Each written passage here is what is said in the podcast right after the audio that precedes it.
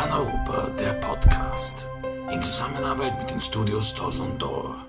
Reinhard Klutschek im Gespräch mit Faruk Ayeti, Researcher am Österreichischen Institut für internationale Politik.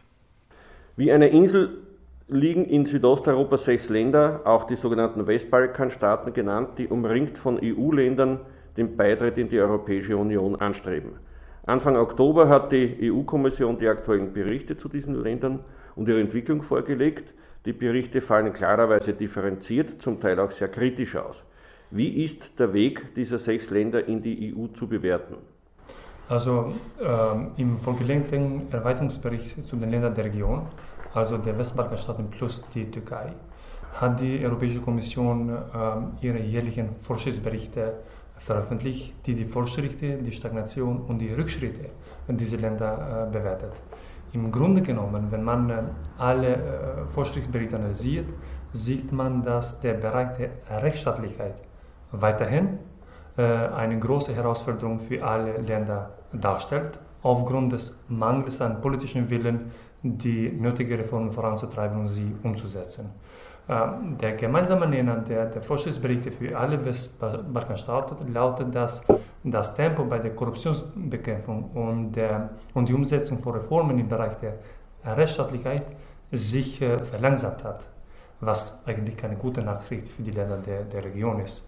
Äh, daran muss noch viel gearbeitet werden, einschließlich die, der Ebenen Rechtsstaatlichkeit, Demokratie, Meinungsfreiheit und wirtschaftliche Entwicklung.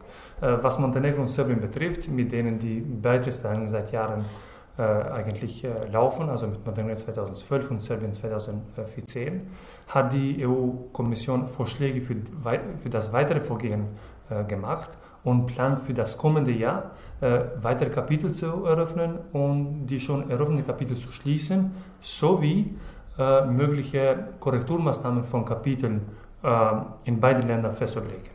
Ebenso hat die äh, EU-Kommission klargemacht, dass Montenegro und Serbien mit ihren angekündigten Reformen äh, kaum vorangekommen sind. Serbien hat äh, noch ein zusätzliches Problem und das ist natürlich der Dialog mit der Republik Kosovo. Und ich gehe davon aus, dass ohne eine Lösung im Verhältnis zum Kosovo ist fast kaum zu glauben, dass Serbien äh, Mitglied der EU äh, überhaupt werden kann. Im Fall Albaniens und Nordmazedoniens hat die EU-Kommission auch bei der Umsetzung von Reformen bekräftigt und wie der EU-Kommissar für die Nachbarschafts- und Erweiterungspolitik äh, erwähnt hat, dass die Eröffnung der ersten Regierungskonferenz äh, mit der EU noch unter, de, äh, unter der deutschen EU-Ratspräsidentschaft möglich ist, also bis, bis Ende dieses Jahres. dieses, Jahres. Und ich hoffe, dass Tirana und Skopje bald ein konkretes Datum für die erste Verhandlungsrunde bekommen werden. Äh, dann wir haben noch zwei Länder, das ist äh, Bosnien-Herzegowina und Republik Kosovo. Im Falle Bosnien und Herzegowinas äh, erwartet die Kommission die 14 vorgesehenen Schlüsselprioritäten aus der Stellungnahme der, der Kommission zu seinem Antrag auf EU-Mitgliedschaft in Angriff zu nehmen. Im Falle der Republik Kosovo hat die EU-Kommission erwähnt, dass der Kosovo begrenzte Fortschritte bei den EU-bezogenen Reformen erzielt hat und hofft, dass die kosovarische Regierung äh, ähm, die Umsetzung des Stabilisierungs- und Assoziierungsabkommens verstärkt. Also die klare Botschaft bleibt immerhin, dass die Westbalkanstaaten und die Türkei konsequente Reformen umsetzen müssen und den Reformplan der Europäischen Kommission einzunehmen, um Mitglied der EU zu werden. Nicht zuletzt, last, last but not least, also was die Türkei betrifft, äh, hat die türkische Republik nach der Einschätzung der Europäischen Kommission sich weiter von der EU äh, entfernt hat, aufgrund der Rückschritte bei den Bereichen mhm. Demokratie, Rechtsstaatlichkeit äh, und bei der Unabhängigkeit der Justiz. Und wie Sie wissen, äh, die Beitrittsverhandlungen mit der Türkei laufen eigentlich seit dem Jahr 2015 und sind praktisch zum Stillstand gekommen. Es ist ja in diesem Jahr erstmals ein Land, nämlich Großbritannien, aus der EU ausgetreten. Betrachtet man die Länder Südosteuropas, dann ist dort die Stimmung zur EU so, dass es kaum wo eine höhere Zustimmungsrate gibt. Äh, was begeistert die Bürger dieser Staaten so sehr an der EU? Also erstmals, äh, ich würde sagen, dass es ist wirklich zu bedauern, dass Großbritannien die EU verlassen hat. Und das hat natürlich eine Auswirkung in Europa und auf Europa. Und äh, natürlich auch die Westbalkanstaaten. Zweitens, die Länder der Region haben einen ganz wichtigen Partner und Befürworter der EU-Erweiterung äh, verloren, wo, wo, Großbritannien eine ganz besondere Rolle im Rahmen der EU äh, gespielt hat. Der EU-Beitritt ist ohne jeden Zweifel äh, das beste Angebot für die Westbalkanstaaten und äh, nicht nur von der Sicherheits- und, und, Stabilisierungsperspektive, sondern auch aus der Perspektive der Demokratie, Menschenrechte und Re Rechtsstaatlichkeit. Die positiven Entwicklungen in, den, in der Region, also in der Balkanregion, fanden statt, weil es die westlichen demokratischen äh, Akteure waren, vor allem die EU, die USA und die NATO, die eine ganz besondere Rolle ge gespielt haben äh, und eigentlich die, die am meisten investiert haben, äh, damit dieser Teil Europas eine prosperierende Region wird. Die höheren Zustimmungsraten zur EU in den Westbalkanstaaten, was Sie angesprochen haben, äh, kommen aus ihrem Willen, würde ich sagen, und der Aspiration, Bestandteil der europäischen Familie zu sein. Äh, und äh, das Meinungsbild bei den Staaten ist selbstverständlich positiv, da die EU nicht nur als ein friedliches Projekt wahrgenommen wird, sondern auch als ein erfolgreiches Zukunftsprojekt. Wenn man die Vergangenheit analysiert, äh, kann man zusammenfassen, dass jedes europäische Land, das der EU beigetreten ist, hat äh, nur Erfolg gehabt und äh, somit seinen Wohlstand und das Leben der Bürger enorm verbessert hat. Es wurden ja bereits 2003 in Thessaloniki die Aufnahme dieser sechs Staaten in die EU in Aussicht gestellt. Die EU-Kommission hält auch in ihrem aktuellen Erweiterungsbericht fest, dass diese Erweiterung eine geostrategische Investition in Frieden, Sicherheit und Wirtschaftswachstum in ganz Europa ist, also nicht nur auf den Westbalkan äh, beschränkt, sondern für ganz Europa. Trotzdem hat man oft den Eindruck, dass eine zögerliche Politik der EU-Länder in der Region ein politisches Vakuum hinterlässt, in das andere Akteure eindringen. Das ist eine ganz äh, besondere Frage. Erstens, die EU und, und die USA waren lange Zeit und sind immerhin die zentrale Akteure auf dem Balkan. Auf der anderen Seite, es gibt, würde ich sagen, ein leichtes Zurückziehen von westlichen äh, Akteuren äh, aus der Region, vor allem äh, der USA. Wenn man in die Vergangenheit zurückblickt, äh, ist die USA nach dem Jahr 1989 die mit ihrer Führungsrolle eigentlich die treibende Kraft gewesen, nicht nur für die Stabilisierung der Balkanregion, sondern auch ein starker Befürworter der Ost-, Süd- und Südosterweiterung der EU. Aber nach den terroristischen Anschlägen äh, vom 11. September 2001 und der späteren außenpolitischen Entwicklungen auf der internationalen Ebene, wie der äh, Krieg in Afghanistan oder der Krieg äh, im Irak, begann äh, Washington sich äh, aus der Region zurückzuziehen mit in der eigentlich in der die EU die Führungsmacht in der Region übernehmen sollte. Und wenn wir die letzten, die letzten Besuche von den letzten drei amerikanischen Präsidenten anschauen, sieht man, dass Präsident George W. Bush hat dreimal die Region besucht, also die, die Balkanregion und Präsident Obama und Präsident äh, Trump kein einziges Mal. Äh, zweitens, äh, natürlich ist die EU durch viele interne und externe Probleme nach 2008, 2009 herausgefordert, wie von der Euro-Krise, dem Brexit, dem Klimaschutz, dem äh, Terrorismus, der Migrationskrise, dem äh, Anstieg äh, des Populismus in ihren Mitgliedstaaten und natürlich die Krim-Annexion von 2014. Und auf der anderen Seite, wir haben seit einigen Jahren gesehen, dass die EU nicht mehr der einzige Player in der Region ist. Und da andere Mächte, äh, was Sie angesprochen haben, das Vakuum äh, genutzt haben, mehr Fuß zu fassen. Also die anderen Mächte meine ich äh, die äh, äh, äh, Volksrepublik China, die Russische Föderation, die Türkei und die Golf, Golfstaaten. Und wenn neue Mächte kommen, dann natürlich sie versuchen, neue Ressourcen anzubieten, wie das umstrittene äh, Freihandelsabkommen mit der Eurasischen Wirtschaftsunion oder auch die wirtschaftlichen Investitionen chinesischer oder russischer äh, Firmen. Wichtig ist, dass die europäische Perspektive auf dem Balkan an Attraktivität nicht äh, verlieren darf. Es gibt eine schöne Geschichte, ob sie wirklich wahr ist, weiß ich nicht, aber sie wurde oft erzählt. Äh, der türkische Außenminister trifft einen Amtskollegen aus einem EU-Land und sagt zu ihm, haben Sie Interessen in der Region? Und der europäische Amtskollege sagt, nein, wir nicht. Dann sagt der Türke, äh, das ist gut so, denn wir haben Interessen in der Region. Ist es wirklich so, dass Europa keine Interessen am Balkan hat? Ich sehe ein bisschen anders. Äh, der Balkan ist für die EU von strategischer Bedeutung. Das ist gar keine Frage. Und der Platz der Westbalkanregion ist in der EU und sie darf kein Hinterhof Europas bleiben. Äh, was die EU tun soll, nach meiner Meinung, ist einfach als glaubwürdiger Akteur zu agieren, genau in dieser Zeit, in der die Balkanregion eine Bühne für die geostrategischen Auseinandersetzungen zwischen den westlichen demokratischen Akteuren und äh, den nicht westlichen Akteuren wie China, Russland und die Golfstaaten geworden ist. Und äh, was, die, was die Türkei betrifft, ich würde sagen, dass die Umorientierung der türkischen äh, Außenpolitik auf dem Balkan ist mit der ambitionierten Politik des türkischen Präsidenten Recep Tayyip Erdogan und seiner Partei äh, AKP verbunden. Und mit der Regierungsübernahme der AKP im Jahr 2002 in der Türkei hat die Türkei eine proaktive ähm, und, und, neue, würde ich sagen, neue strategische Außen- und Regionalpolitik, vor allem in der Balkanregion und im Kaukasus, gestartet, wobei ohnehin die türkische Balkanpolitik ein, ein, ein besonderes Gewicht in der, in der türkischen Außenpolitik einnimmt.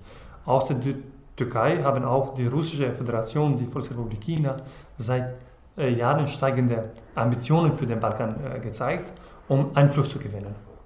Und äh, anders gesagt, die Balkanpolitik nimmt ein besonderes Gewicht in der türkischen, russischen und auch in der chinesischen äh, Außenpolitik äh, ein. Aber wie gesagt, äh, äh ihre, die Intensivierung der türkischen, russischen oder chinesischen äh, Balkanpolitik richtet sich nicht nur an politischen, wirtschaftlichen und kulturellen Interesse aus, sondern, sondern vor allem an den geopolitischen und geostrategischen Überlegungen. Es ist schon angesprochen worden, neben der EU gibt es auch andere Akteure in der Region. Russland, die Türkei, China, zwei davon, also Russland und die Türkei, haben ja einen historischen Bezug zu dieser Region. China kommt quasi neu dazu. Wo sind da bei diesen anderen Akteuren die Gemeinsamkeiten? Wo ist das Trennende? Und wie stehen sie auch zum Beitritt dieser Länder in die Europäische Union? Das ist eine ganz besondere Frage für mich. Aber fangen wir mit, dem, mit den Gemeinsamkeiten an. Ähm, Im Gegensatz zu Russland oder der Türkei, äh, der Engagement am Balkan auf ihren ethnischen, religiösen oder kulturellen Bereich so gründet, basiert Chinas äh, Rolle nicht äh, auf einem ethnonationalen Narration, so würde ich, würd ich sagen. Das heißt, das russische und türkische Engagement am Balkan kann man auch aus historischer, wirtschaftlicher, religiöser oder kultureller Perspektive sehen. Alle drei Akteure versuchen, ihre politischen und wirtschaftlichen Einfluss zu stärken und für ihre Zwecke auszunutzen.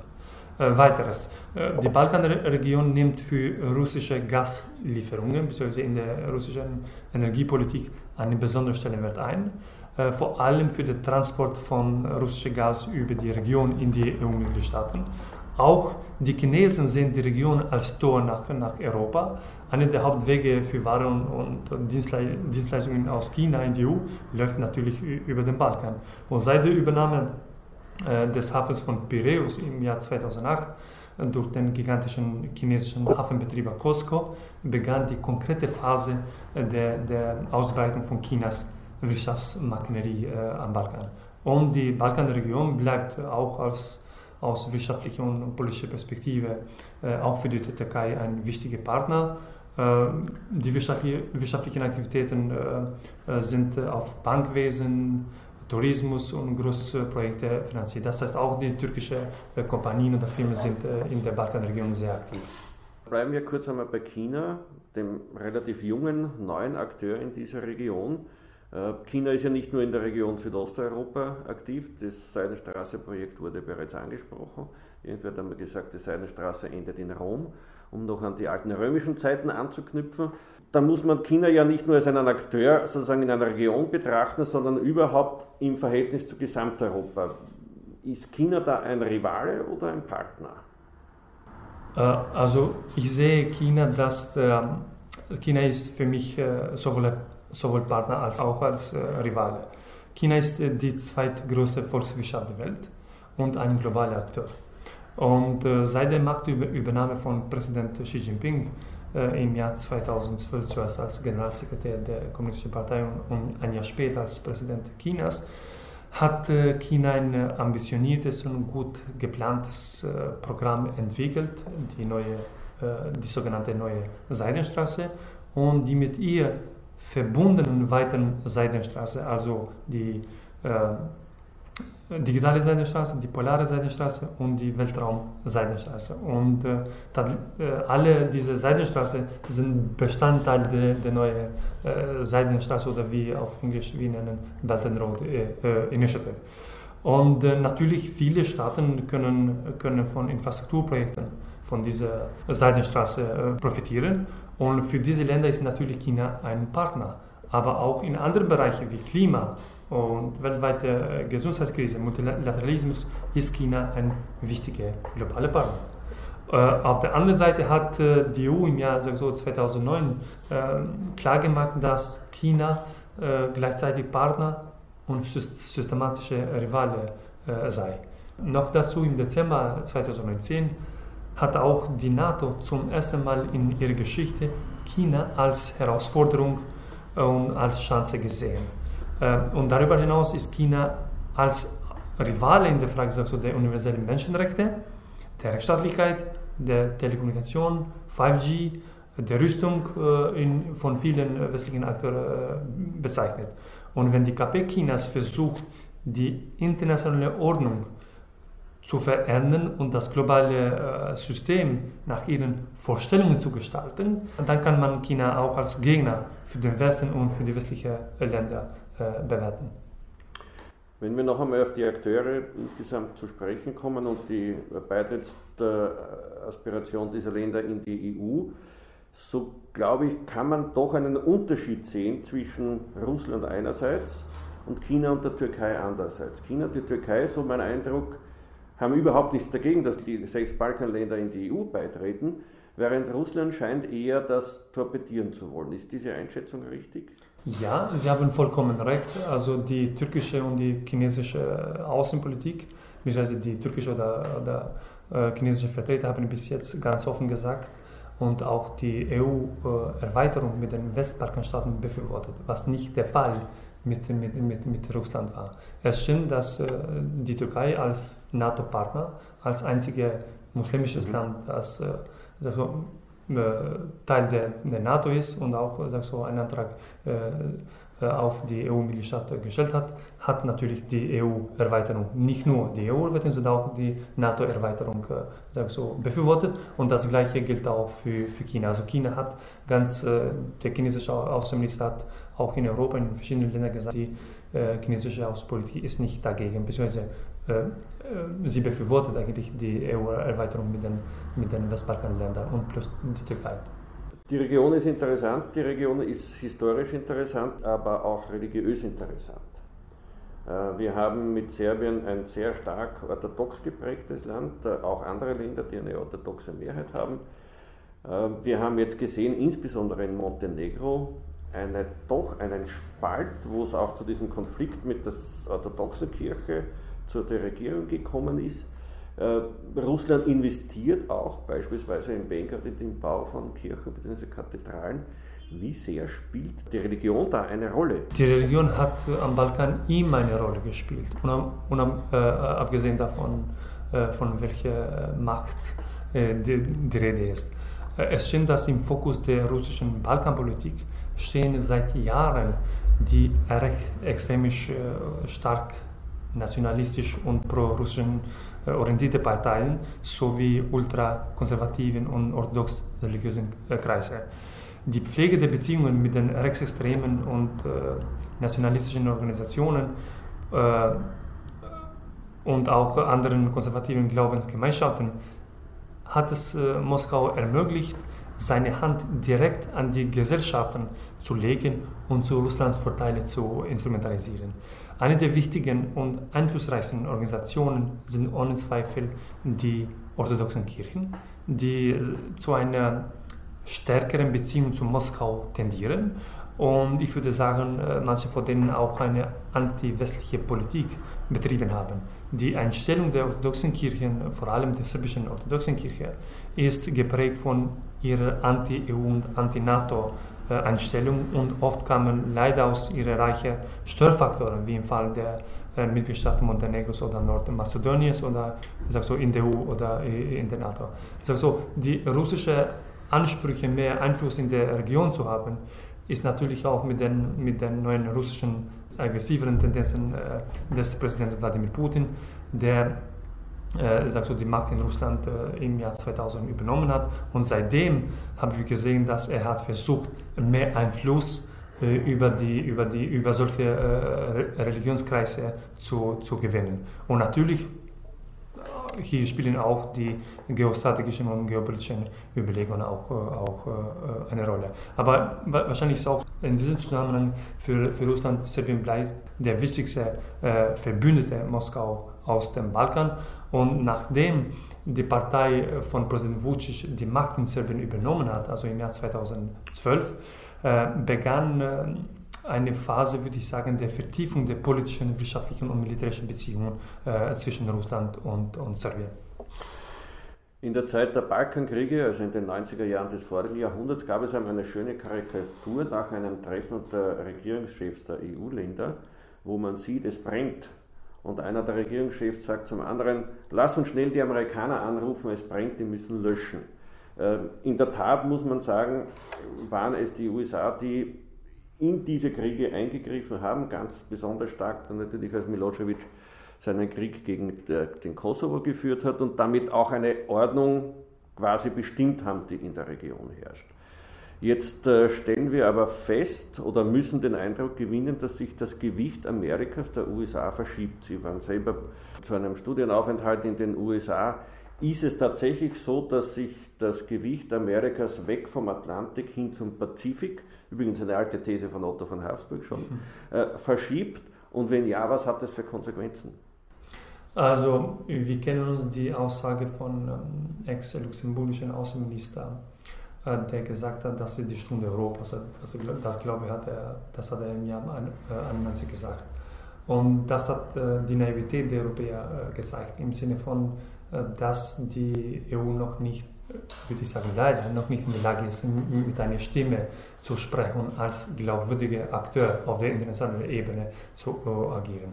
Äh, es stimmt, dass äh, in den 90er Jahren ohne die USA ähm, hätte, hätten die westlichen Akteure nicht geschafft, die Balkanregion zu, zu stabilisieren. Und äh, natürlich die USA hat eine treibende Kraft und eine ganz positive Rolle für die Stabilisierung und die, für die Verbreitung der, der Demokratie und Rechtsstaatlichkeit äh, gespielt.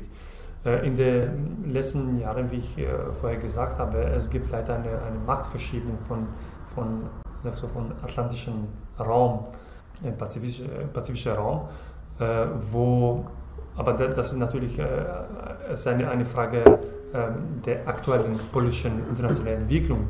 Wenn man die, die letzten Entscheidungen von der NATO, von der EU sieht, kann man feststellen, dass es gibt mehr Stellungnahme, was China betrifft und weniger als äh, Russland. Äh, ich gehe davon aus, dass äh, es gab auch äh, äh Medienberichterstattung auch äh, in Österreich, dass die westlichen Märkte haben ähm, Russland überschätzt und China unterschätzt. Damit stellt sich die Frage, was bedeutet das für die Europäische Union? Muss die Europäische Union stärker auftreten in der Region? Ist das Engagement zufriedenstellend? Oder brauchen wir sozusagen tatsächlich eine stärkere Heranführungsstrategie, die nicht nur immer sagt in Beitrittsberichten, naja, ihr müsst da etwas tun und dort etwas tun, sondern die vielleicht auch konkreter eingreift? Also ich gehe davon aus, das ist nicht nur eine Frage für die EU, sondern das ist auch eine Frage für die USA. Also ich gehe davon aus, dass äh, die größte zukünftige äh, künftige Herausforderung wird nicht zwischen EU und China oder zwischen, EU, äh, zwischen China und den USA, sondern zwischen autoritären und, und demokratischen Staaten. Und ich gehe davon aus, dass es, es ist auch die Zeit gekommen, dass die EU und die USA die gleiche Linie vertreten auf die internationale Politik und die, sind, äh, die sollten dafür stehen, für die Verbreitung der Menschenrechte, der Demokratie. Und äh, was China betrifft, es ist, äh, leider müssen wir feststellen, dass die demokratischen Proteste in Hongkong und die Frage mit der Taiwan oder die, die Unterdrückung von, von Minderheiten von Uiguren und anderen Minderheiten in, in der Region Xinjiang ist natürlich eine, eine, eine große Herausforderung wo mehr als eine Million sag so, äh, Bürger sag so, eingesperrt sind oder in, in, in komische Konzentrationslager äh, sich befinden, das muss gestoppt werden. Das klingt jetzt nach einem Plädoyer für den Westen. Ich gehe davon aus, dass es, wirklich auch die Zeit gekommen Unabhängig davon, wer, wer die, die Wahlen in den USA gewinnt, äh, die westliche Demokratie eine, eine klare äh, Politik zu vertreten. Und diese klare Politik ist, äh, soll natürlich für die Verteidigung der Menschenrechte, der Demokratie und, äh, unser, äh, und, moderne, und unsere moderne Lebenssystem. Das war Paneuropa, der Podcast. Reinhard Klutschek im Gespräch mit Faruk Ayeti, Researcher am Österreichischen Institut für internationale Politik. Eine Produktion der Studios Dor Brüssel. Redaktionelle Leitung Philipp Jauernick. Technische Direktion Dieter Grohmann.